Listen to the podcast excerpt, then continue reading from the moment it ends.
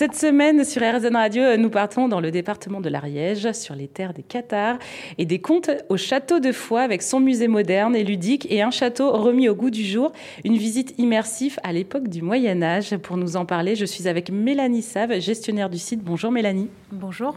Alors, on va commencer. Expliquez-nous euh, ce, qui, a été mis en place aujourd'hui euh, pour redonner un coup de jeune aussi à ce musée qui, est un peu différent de ce qu'on a l'habitude de voir. Effectivement, c'est un musée qui euh, renferme toute une partie muséographique tout à fait traditionnelle, mais également qui met en, en évidence euh, ce jeu, ces jeux qu'on adore euh, sont les escape games.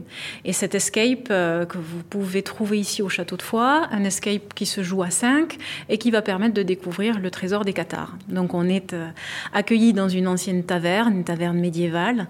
Et là, ben, on a un but, on a une quête. Et cette quête, il va falloir la résoudre en une heure, top chrono. Et donc c'est ouvert à tout public? C'est ouvert aux enfants à partir de 8 ans et après des groupes d'amis, la famille, des gens qui ont envie d'une petite quête, d'une petite recherche. Depuis 2019, elle a eu un vrai succès cette escape game?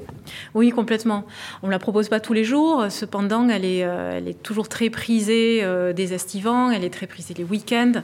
On a trois horaires, deux en journée, 15-17 et euh, un en, en soirée, 20 heures. Et c'est vrai que ça reste euh, des moments euh, très conviviaux, des moments même assez excitants où on est pris par le temps, on est pris par le jeu, on cherche. Euh, alors on entend souvent des cris, on entend souvent euh, les uns et les autres qui parfois se chamaillent aussi, mais c'est très très dynamique et les gens sont, sont vraiment très contents, sont ravis de sortir de là. Oui, c'est ça, les retours sont bons et ils en, a, ils en apprennent plus alors sur les Qatars. Qu'est-ce qu'ils vous disent? Sur le catharisme, euh, bah là ça reste, un, ça reste un jeu, quelque chose de très ludique, ça reste une ambiance. Comment s'imaginer dans le Moyen Âge et dans cette ambiance. Après, pour le catharisme, on a d'autres salles qui sont bien plus construites, notamment la joute verbale entre un comte de foi et un inquisiteur euh, qui se joue dans, dans une agora euh, où on fait également intervenir le public. Merci beaucoup Mélanie Sav de nous avoir présenté ces nouveautés au château de Foix. Si vous êtes intéressé, évidemment, il suffit d'aller sur notre site internet. Toutes les infos y seront sur erzen.fr. Merci Mélanie.